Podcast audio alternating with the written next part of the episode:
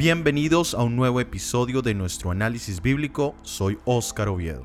Hola, soy Óscar Acevedo y el título para nuestro episodio de hoy es Un gran obstáculo para entrar al reino. ¿Cuál puede ser el obstáculo más grande en la vida?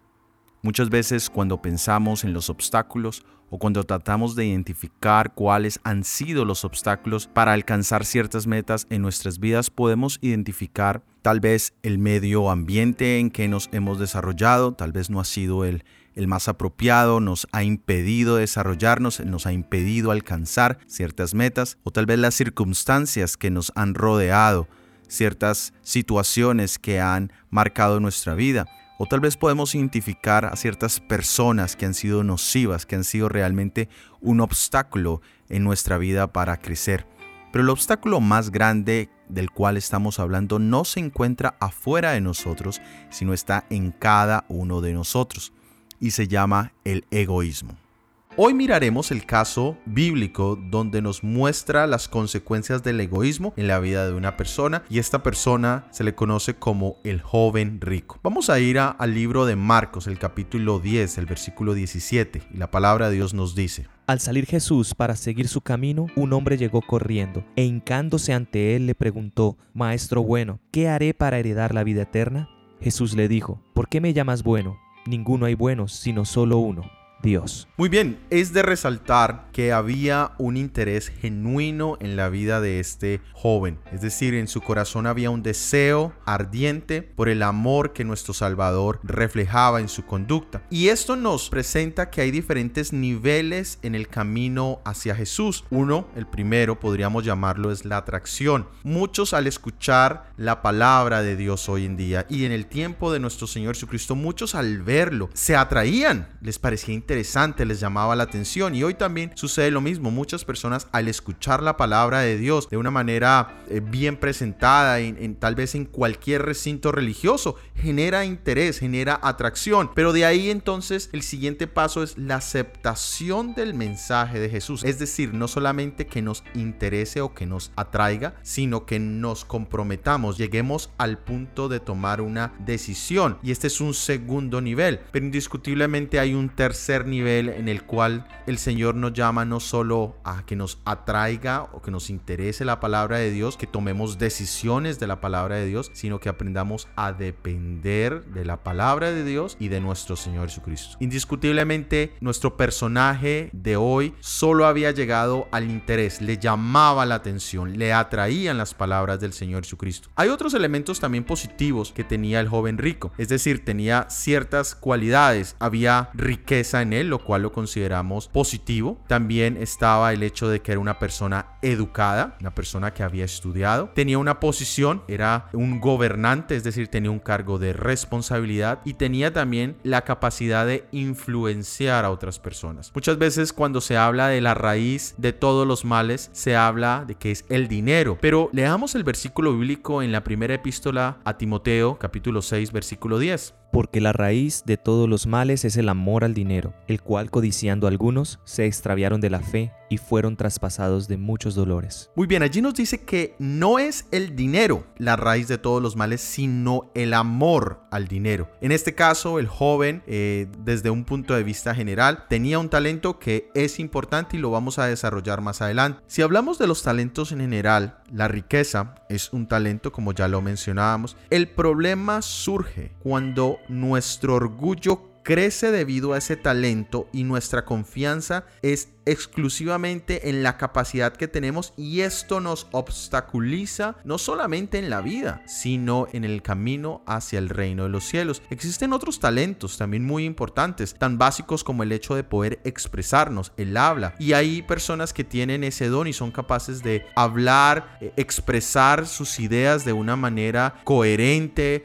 eh, de una manera fluida y eso es un talento. También el tiempo, hay personas que tienen la bendición de contar con bastante tiempo que les permite hacer muchas cosas. Hay otras personas que indiscutiblemente por sus ritmos de vida, por sus familias, les impide el poder disfrutar de, ese don, de ese talento que es el tiempo. La salud, el disfrutar de una buena salud es indiscutiblemente un talento. Cuando uno es joven y tiene y goza de esa salud y puede viajar, puede puede ir, puede cambiar eh, de zonas horarias, de comida y no siente ningún malestar. Es, un, es una gran bendición. A medida que vamos envejeciendo, ya eso lo vamos perdiendo. Ya no tenemos la capacidad de trasnochar, tal vez como lo hacíamos, digámoslo dentro de un contexto de acciones positivas. Ya no tenemos la capacidad de, de viajar por horas y sin ningún problema. Ya los cambios de horario nos afectan. Entonces, indiscutiblemente, el tiempo, la salud son también talentos. El joven rico en general tenía estos talentos, pero no era el talento el problema, sino era otro elemento. El versículo nos dice que este joven se acercó a nuestro Señor Jesucristo y le dijo, Maestro bueno. ¿Qué era Jesucristo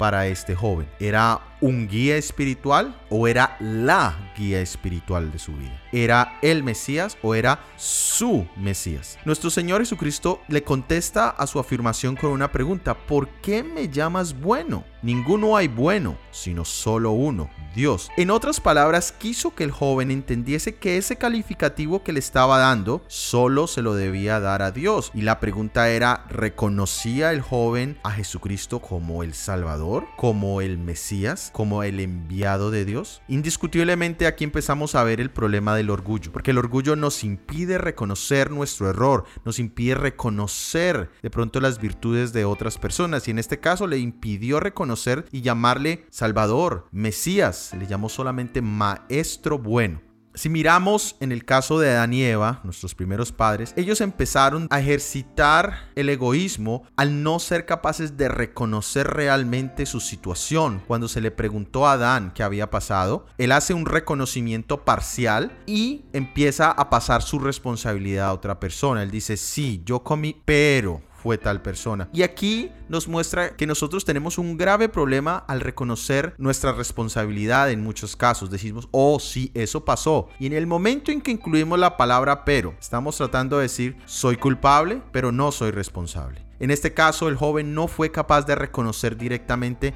que este era el Salvador, era el Mesías. El joven hace una pregunta interesante y dice, ¿qué haré para heredar la vida eterna? Aquí la pregunta tiene que ver con hacer, y nosotros podríamos hacer una lista larga de acciones si se nos hiciese esa pregunta o tal vez nosotros la hemos hecho individualmente y hemos llegado a una lista de acciones. Hemos considerado que debemos ir a la iglesia, que debemos parar de pecar, que debemos hacer una oración de salvación. Y me gustaría que leyésemos en, el libro de Proverbios capítulo 23 versículo 26 que dice, Dame, hijo mío, tu corazón y miren tus ojos por mis caminos en este pasaje, el Señor nos dice que nuestra prioridad debería ser darle nuestro corazón. ¿Cómo se hace eso? Nosotros hablamos que para entregar nuestro corazón necesitamos reconocer nuestra necesidad de Él, necesitamos arrepentirnos de nuestras malas acciones y necesitamos llevar un cambio y empezar a caminar. Pero a veces lo intentamos hacer parcialmente, empezamos con buscar los caminos, la parte que dice, miren tus ojos por mis caminos, queremos leer, queremos entender, queremos recibir estudios, cuando en realidad nuestro problema central está en el corazón. Por eso el Señor hace de prioridad, dame, hijo mío, tu corazón. El joven rico no necesitaba una nueva lista de acciones, necesitaba un cambio de corazón, pero él no lo veía. Indiscutiblemente, el Señor Jesús conocía su situación y él empieza a trabajar con él para llevarlo a ese reconocimiento. El Señor Jesucristo le responde en Marcos capítulo 10 versículo 19. Ya sabes los mandamientos, no cometas adulterio, no mates, no hurtes, no digas falso testimonio, no defraudes, honra a tu padre y a tu madre. Muy bien, podríamos considerar que es una respuesta estándar, una respuesta básica de nuestro Señor Jesucristo. En otras palabras, le dijo, ¿conoces los diez mandamientos? Y esta es una buena pregunta para todos nosotros en este momento. Tú, amigo que me escuchas, ¿te consideras una persona buena? Nosotros podemos mirar algunos de los enunciados en la contestación, en la respuesta de nuestro Señor Jesucristo. Es decir, ¿hemos alguna vez mirado con lujuria a una persona del sexo opuesto? ¿Cómo se llama eso? ¿Cómo se llama ese acto? Se llama adulterio, empieza en el corazón. ¿Y cómo se llama aquellas personas que hacen eso? Se llaman adúlteros. ¿O hemos tomado alguna vez algo que no era nuestro? ¿Hemos hurtado algo? ¿Cómo se llama las personas que han hecho eso? Ladrones. ¿Hemos alguna vez mentido? ¿Hemos dado un falso testimonio. ¿Cómo se llama eso? ¿Cómo se llama las personas que hacen eso? Mentirosos. Es decir, que si nosotros hacemos una autoevaluación, que era lo que el Señor Jesucristo quería hacer en la vida del joven rico, deberíamos reconocer que somos adúlteros, somos ladrones, somos mentirosos. Pero es triste porque muchas veces no vemos nuestra verdadera condición. Nos vemos mejor de lo que realmente somos y el orgullo entonces florece y evita que podamos hacer cambios significativos en nuestra vida. En otras palabras, la respuesta de nuestro Señor Jesucristo, más que ser una respuesta, era una pregunta de análisis personal al corazón directo del joven rico. En otras palabras, le dijo, ¿realmente guardas los principios de los diez mandamientos? El amor a Dios sobre todo y el amor al prójimo como a ti mismo la respuesta, por supuesto, era no. Su religión estaba centrada en el ego, en el egoísmo. Y vemos la respuesta en Mateo capítulo 19, versículo 20. El joven contestó, todo esto he guardado. ¿Qué más me falta? En otras palabras, él contestó, oh sí, no, estoy bien, soy una persona buena, no tengo ningún problema. Y esto nos recuerda el caso del fariseo que aparece en el libro de Lucas capítulo 18, versículo 11 y 12. El fariseo oraba de pie consigo mismo, de esta manera. Dios, te doy gracias que no soy como los demás hombres, ladrones, injustos, adúlteros, ni aun como este publicano ayuno dos veces a la semana y doy el diezmo de todo lo que gano. En este caso el fariseo también aborda el tema de los diez mandamientos, pero lo hace de una manera autosuficiente. Dice, te doy gracias porque no soy como los demás, que son ladrones, que son injustos, que son adúlteros. Es más, llega al punto de compararse. No soy como aquella persona, aquel publicano. Y va un paso más allá. O sea, no solamente habla de los diez mandamientos y considera, no, todo perfecto, ningún error, nunca he cometido, estoy bien y mejor que otro. Y llega y dice, ayuno dos veces por semana y doy el diezmo de todo lo que gano. Va a acciones que no están descritas directamente en la ley de Dios, pero que deberían ser consecuencias de un corazón transformado por el poder de Dios. Y él dice, oh, yo hago todo esto. En otras palabras, él quiso decir, tengo puntos extra porque no soy como el publicano y al contrario hago cosas que nadie hace como yo las hago. Me gustaría leer del libro Palabras de vida del gran maestro, página 320 y dice, el joven respondió sin vacilación, todo esto guardé desde mi juventud, ¿qué más me falta? Su concepción de la ley era externa y superficial. Juzgando por una norma humana, él había conservado un carácter intachable. En alto grado, su vida externa había estado libre de culpa. Ciertamente pensaba que su obediencia había sido sin defecto. Sin embargo,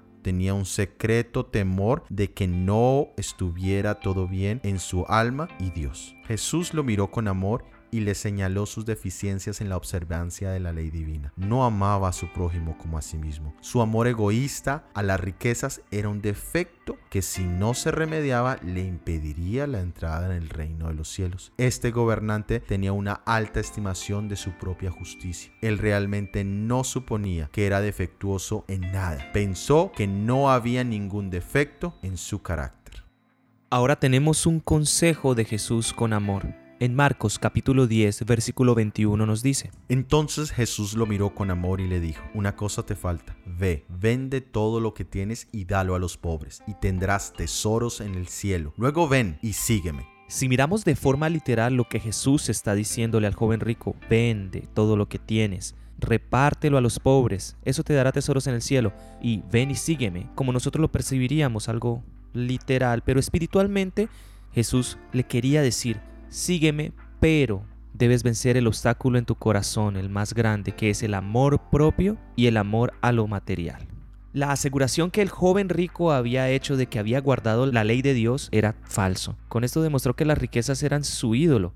No podía guardar los mandamientos de Dios mientras el mundo ocupaba el primer lugar en su corazón. Amaba los dones de Dios más que al dador de esos dones, que es el mismo Dios. Cristo había ofrecido su comunión al joven. Sígueme, le dijo. Pero el joven rico rechazó el ofrecimiento de la vida eterna y se fue, y desde entonces el mundo había de recibir su culto. ¿Es este un mandamiento general?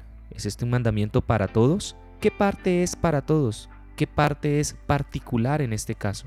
Debemos pensar si realmente Jesús solamente pide de nosotros el dinero y ya como tú lo habías mencionado anteriormente, es el amor al dinero el principio de todos los males. Así que si analizamos específicamente qué necesitaríamos nosotros, a esta pregunta que el joven rico dice, ¿qué más me falta? Debemos analizar interiormente, en nuestro corazón, qué consejo necesitaríamos recibir en este momento de Jesús para el problema específico que cada uno de nosotros tenemos. Si nuestro problema es el orgullo, que es la altivez, esa arrogancia, ese brío, la soberbia, la vanidad y el amor a la reputación o obtener un elevado autoconcepto, el consejo que encontramos de parte de Jesús se encuentra en Filipenses capítulo 2 versículo 3. No hagáis nada por contienda o por vanagloria, antes bien con humildad, estimando cada uno a los demás como superiores a él mismo. Entonces debemos conocernos a nosotros mismos a la luz de Jesús. Eso hará que cambie o se restaure la perspectiva elevada o disminuida que tenemos de nuestro propio concepto. Y también debemos aprender a escuchar antes que ser escuchados. Este tal vez pueda ser un problema grande en nosotros. Tal vez nos gusta que nos vean, que nos escuchen, que nos aprecien y tenemos una gran dificultad para escuchar, apreciar o ver a los demás, ponernos en el lugar de los demás. Si de pronto nuestro problema es la lujuria, ese apetito desordenado e ilimitado de los placeres carnales, este término que también suele estar asociado al deseo sexual incontrolable, aunque también se puede referir al exceso de otro tipo de cosas. Tal vez nuestro consejo lo podemos encontrar en 2 de Timoteo capítulo 2, versículo 22. Huye también de las pasiones juveniles y sigue la justicia, la fe, el amor y la paz con los que de corazón limpio invocan al Señor. Aquí vemos que la respuesta religiosa contra la lujuria es el amor a Dios y el reconocimiento del otro ser como objeto de la creación divina. Es decir, nuestro prójimo también es nuestro semejante, estamos en una condición igual, somos creados a imagen y semejanza de Dios y tenemos ese mismo lugar. Nadie es más que nadie o menos que nadie desde el punto de vista o desde la vista de Dios. El amor al prójimo, por lo tanto, siempre es el amor a Dios y aquí está el balance de la ley de Dios. Si nuestro problema es la intemperancia, que es esa carencia de templanza o de dominio propio, de dominio en sí mismo, en el hablar o en el obrar, que es el sinónimo de no tener control y que se puede convertir en una pasión o un vicio, podemos encontrar en Gálatas capítulo 5, versículo 22 y 23 el siguiente consejo. Mas el fruto del Espíritu es amor, gozo, paz, paciencia, benignidad, bondad, fe, mansedumbre, templanza. Contra tales cosas no hay ley. Así que la encontramos directamente como un don del Espíritu Santo. La única forma de controlarnos a nosotros mismos es clamar a Dios, así como los discípulos en medio de la tormenta clamaron a su Dios y Él les ofreció esa paz y esa tranquilidad. Nosotros podemos clamar a Dios, clamar a Jesús y Él nos ayudará en nuestro control propio. Si nuestro problema de pronto es la avaricia, ese afán o ese deseo desordenado de tener, de poseer riquezas para simplemente acumularlas. Y desde el punto de vista religioso también lo podemos ver como un pecado, que es un vicio que trasciende lo lícito y lo moralmente aceptable. Podemos encontrar en Lucas capítulo 2 versículo 20 el siguiente consejo.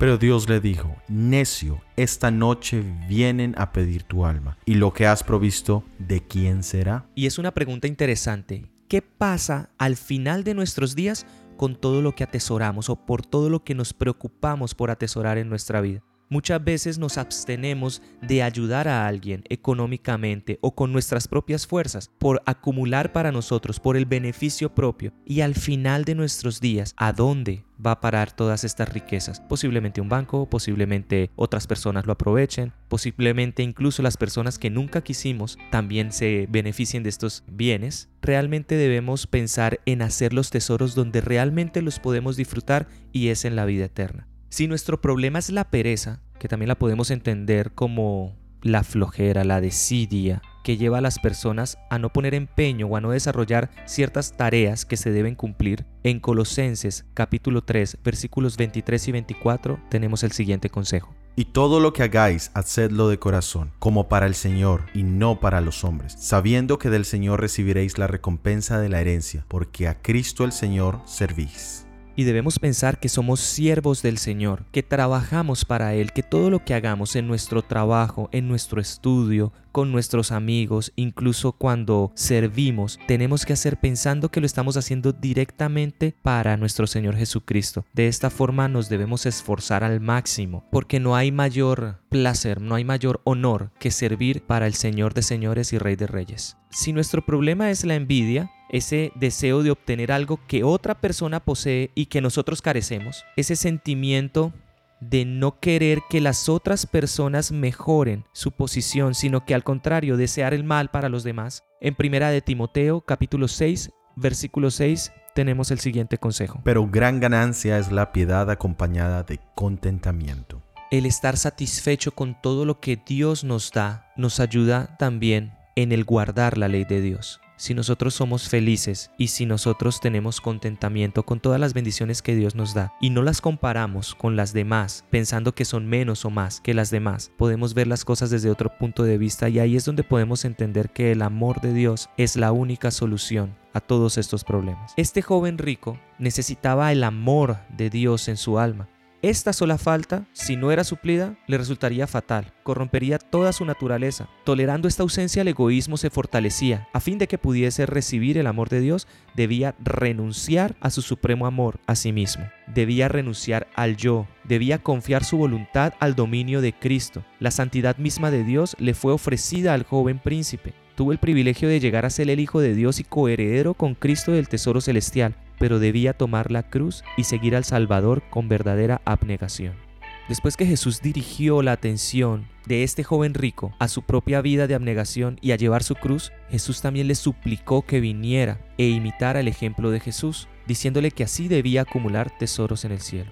¿Cuál fue pues entonces la reacción del joven rico al consejo que el Señor Jesucristo dio con, amor? En el libro de Marcos capítulo 10 versículo 22 encontramos la respuesta. Pero al oír esto, se apenó y se fue triste porque tenía muchas posesiones. La reacción al diagnóstico de nuestro Salvador Jesucristo de la vida del joven rico no trajo felicidad. Hay un dicho de James Garfield que dice, la verdad te hará libre, aunque primero te hará miserable. También hay otra frase muy conocida que dice, es mejor quedar mal por decir la verdad que perder la confianza de alguien por sostener una mentira. En el caso del joven rico se fue triste, podríamos decirlo, se fue miserable. Podemos decir con certeza que nuestro Señor Jesucristo sintió tristeza al ver la reacción que él tuvo, pero pedimos y oramos al cielo que Él pudiese haber tenido un cambio de corazón. Y lo mismo muchas veces nosotros al escuchar la palabra de Dios, al hacer el, el, diagnóstico de lo que tú ahorita mencionabas de las diferentes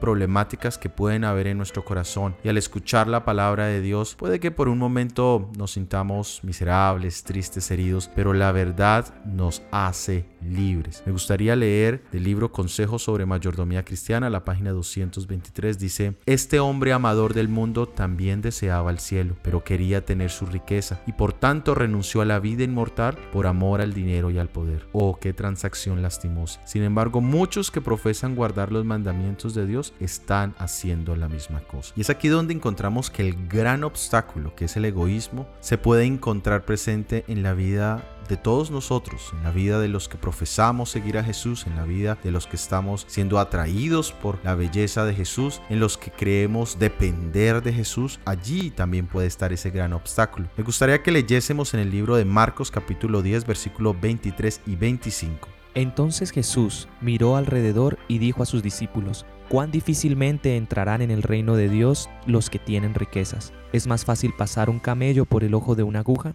que un rico entrar en el reino de Dios. Esta expresión de nuestro Señor Jesucristo tenía un contexto. En el tiempo del Señor Jesucristo se consideraba que el ser rico era una bendición de Dios y el, el ser pobre era una maldición de parte de Dios. Cuando Él hace ese diagnóstico del joven rico y dice qué difícil es para los que dependen de las riquezas, para los que aman las riquezas, entrar en el reino de Dios, esto definitivamente destruyó el paradigma que tenían los discípulos y la sociedad judía en su momento acerca de los ricos y de los pobres. Dice palabras de vida del gran maestro, página 324. Al alejarse el joven, Jesús dijo a sus discípulos, cuán dificultosamente entrarán en el reino de Dios los que tienen riquezas. Estas palabras asombraron a los discípulos. Se les había enseñado a considerar a los ricos como los favoritos del cielo. Ellos mismos esperaban recibir riquezas y poder mundanos en el reino del Mesías. Y si el rico no entraba en el reino de los cielos, ¿qué esperanza podría haber para el resto de los hombres?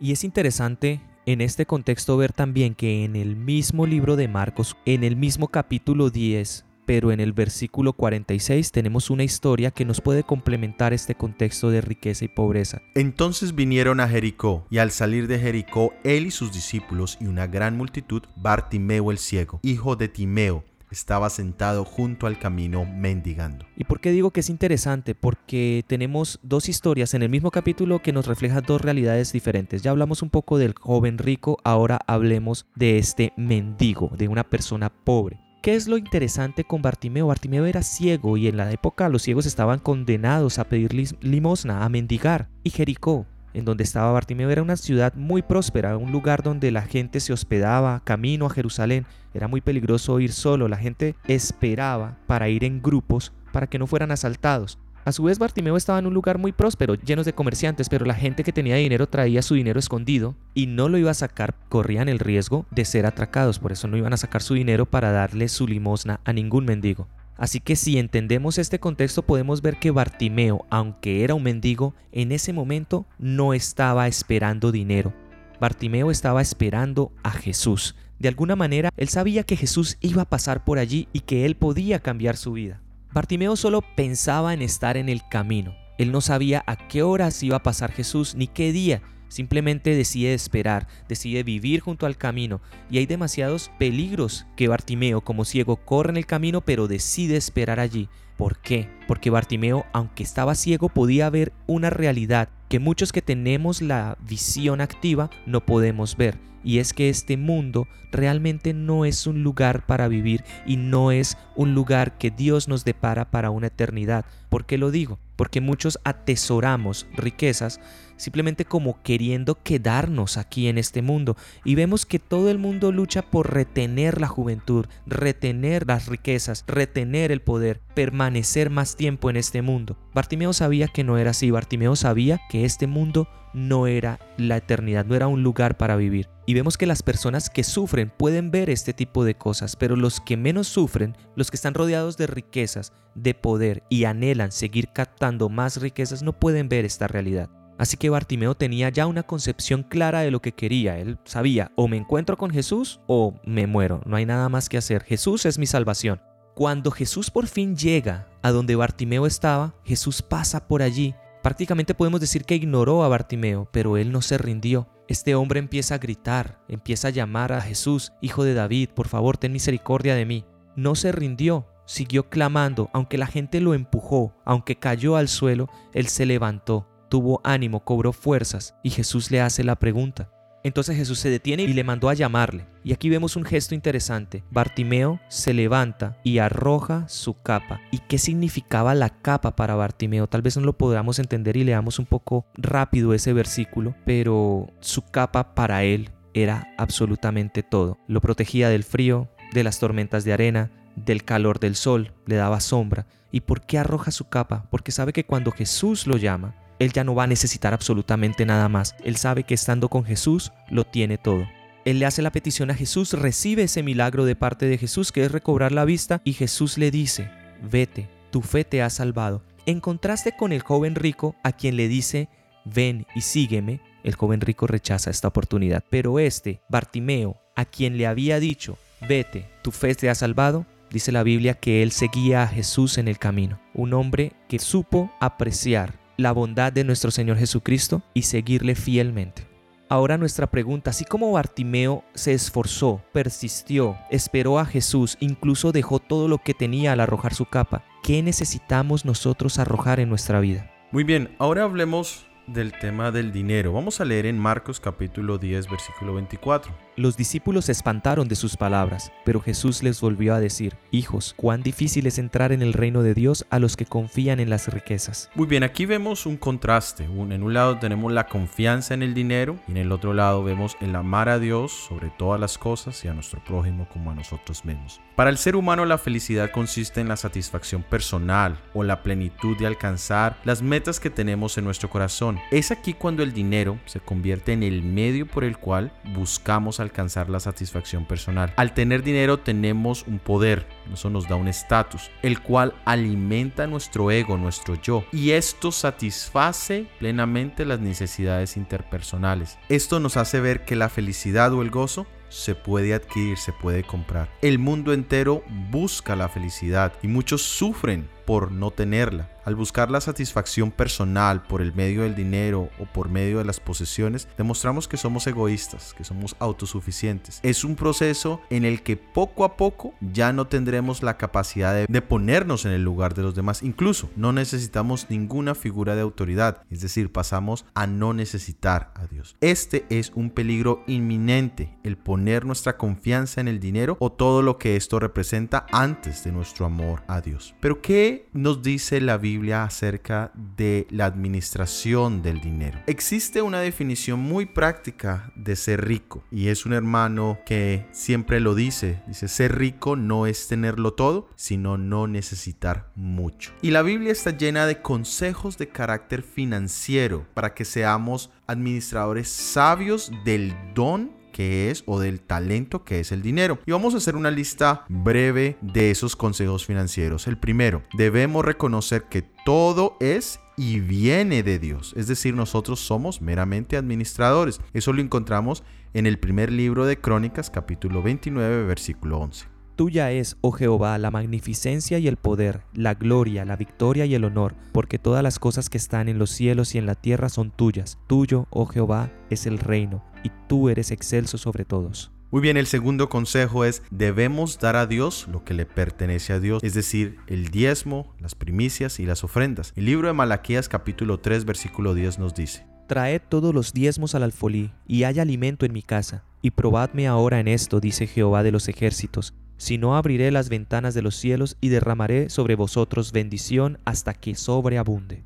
El tercer consejo es que debemos hacer un presupuesto, es decir, planificar nuestros gastos y proponernos metas. El libro de Lucas capítulo 14 versículos 28 al 30 nos dice, Porque, ¿cuál de vosotros queriendo edificar una torre no cuenta primero sentado los gastos, si tiene lo que necesita para acabarla? porque después que haya puesto el fundamento y no pueda acabarla, todos los que lo vieren no comiencen a hacer burla de él, diciendo, este hombre comenzó a edificar y no pudo terminar. Muy bien, el cuarto consejo es no te gastes todo lo que ganas, ahorra. El libro de Proverbios capítulo 21 versículo 20 nos dice, Tesoro precioso y aceite hay en la casa del sabio, pero el necio todo lo disipa. El quinto consejo, sé honesto, no trates de engañar o robar, cumple con tus acuerdos o con tus tratos. Proverbios capítulo 13 versículo 11.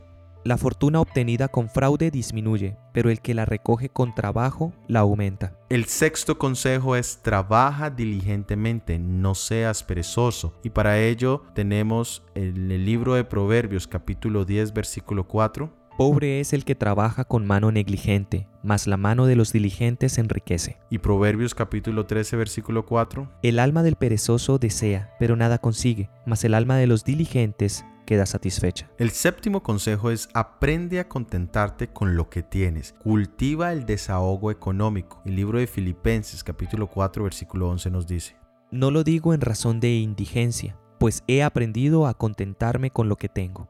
El octavo consejo nos dice, cuando quieras invertir tu dinero, busca a los expertos y no escuches a los inexpertos. El libro de Proverbios, el capítulo 25, el versículo 22 nos dice. Sin consulta, los planes se frustran pero con muchos consejeros triunfan. El noveno consejo dice, paga tus deudas, nunca dejes que se acumulen y en lo posible mantente libre de ellas. En el libro de los Proverbios, el capítulo 22, el versículo 7 nos dice, El rico domina a los pobres y el deudor es esclavo del acreedor. Y en el libro de Romanos, capítulo 13, versículo 8 también nos dice, No debáis a nadie nada sino amaros unos a otros, porque el que ama al prójimo cumplió la ley. Nuestro décimo consejo es no seas aval, codeudor o fiador de nadie. Proverbios capítulo 17 versículo 18. El hombre falto de entendimiento se compromete y sale fiador a favor de su prójimo. Nuestro onceavo consejo nos dice, se libre de prestar sin esperar la restitución del dinero cuando alguien lo necesita. El libro de Lucas capítulo 6 versículo 35 nos dice. Amad pues a vuestros enemigos y haced el bien y prestad, no esperando de ello nada, y será vuestro galardón grande, y seréis hijos del Altísimo, porque Él es benigno para con los ingratos y malos. Y el doceavo nos dice, no busquéis el dinero fácil. El libro de Levíticos capítulo 25 versículo 37 nos dice, no le darás tu dinero a usura, ni tus víveres a ganancia. El Señor quiere que seamos administradores sabios de los talentos y el dinero es un talento que debemos utilizar, pero nunca debemos hacer de ese talento el centro de nuestro enfoque y de nuestra vida. Dice Palabras de Vida del Gran Maestro, página 203, podéis hacer grandes planes para obtener meros goces egoístas, podéis allegaros tesoros, podéis edificaros grandes y altas mansiones, como los edificadores de la antigua Babilonia, pero no podéis edificar muros bastante altos ni puerta bastante fuerte para impedir el paso de los mensajeros de la muerte. Es decir, que debemos tener en perspectiva la vida eterna. No debemos olvidar que aquí estamos solamente de paso. Este es un lugar de peregrinaje, que buscamos una tierra mejor, que buscamos un mundo mejor, que buscamos un gobierno mejor y que los talentos que el Señor nos ha concedido son para su causa. Pero también en el uso de ellos debemos encontrar también nuestro supremo gozo en esta vida. Y como verdad central tenemos que vivir para sí mismo es perecer. La codicia el deseo de beneficiarse a sí mismo separa el alma de la vida. El espíritu de Satanás es conseguir, atraer hacia sí. El espíritu de Cristo es dar, sacrificarse para el bien de los demás. Y este es el testimonio, que Dios nos ha dado vida eterna, y esta vida está en su Hijo. El que tiene al Hijo tiene la vida, el que no tiene al Hijo de Dios no tiene la vida. Pero al contemplar el incomparable amor de Cristo, el corazón egoísta será ablandado y subyugado. El hombre rico será inducido, como lo fue Saulo el fariseo al decir, las cosas que para mí eran ganancias las considero pérdida por amor de Cristo.